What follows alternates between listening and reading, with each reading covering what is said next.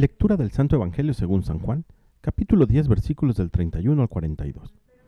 En aquel tiempo, cuando Jesús terminó de hablar, los judíos cogieron piedras para apedrearlo. Jesús les dijo, He realizado ante ustedes muchas obras buenas, de parte del Padre. ¿Por cuál de ellas me quieren apedrear? Le contestaron los judíos, No te queremos apedrear por ninguna obra buena, sino por blasfemo, porque tú, no siendo más que un hombre, pretendes ser Dios. Jesús les replicó, ¿no está escrito en su ley, yo les he dicho, ustedes son dioses?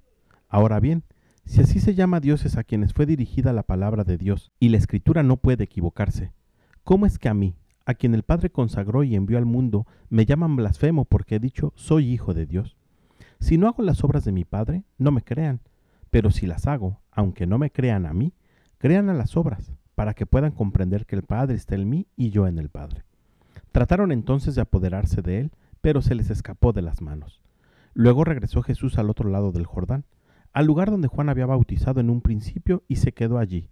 Muchos acudieron a él y decían, Juan no hizo ningún signo, pero todo lo que Juan decía de éste era verdad.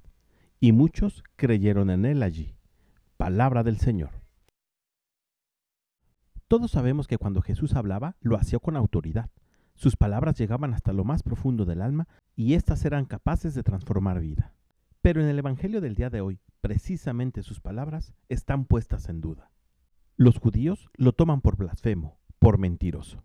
Pero la respuesta de Jesús tiene mucho que enseñarnos. No me crean a mí, crean en las obras que realizo. El ejemplo, el testimonio, habla muchas veces más que nuestras propias palabras. Nuestro silencio a veces tiene más volumen, hace más ruido. Por eso es importante que seamos congruentes. Que si hemos decidido en esta última parte de la Semana Santa iniciar un proceso de conversión, de renovación de nosotros mismos, que esto no sea de dientes para afuera, que sea real y auténtico, que los demás digan, por sus obras se nota su fe.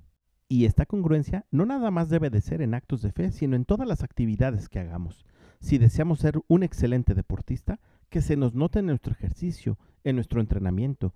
Si deseamos ser el mejor de los estudiantes, que se note nuestro esfuerzo y dedicación, y no a través de trampas o de acordeones, tratando de acortar el camino.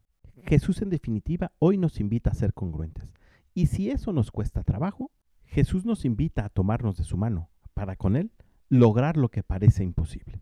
Pidámosle al Espíritu Santo que nos acompañe a dar ese gran paso, ese gran esfuerzo de que mis hechos y mis palabras sean uno solo.